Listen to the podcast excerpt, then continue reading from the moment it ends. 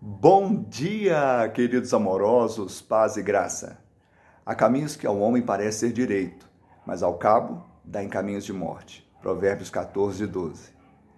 O livro de Provérbios basicamente trata de três tipos de pessoas com relação ao que creem, ao que fazem e como interagem.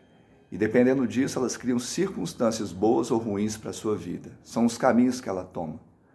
E hoje nós devemos entender que Jesus tomou o caminho da morte ele tomou a via crucis para que nós não tivéssemos que passar por lá, para nos livrar do pecado que leva para essa vereda tenebrosa, escura, sombria e de morte. Sabemos que Jesus enfrentou a morte, mas venceu, e hoje nós temos vida com ele.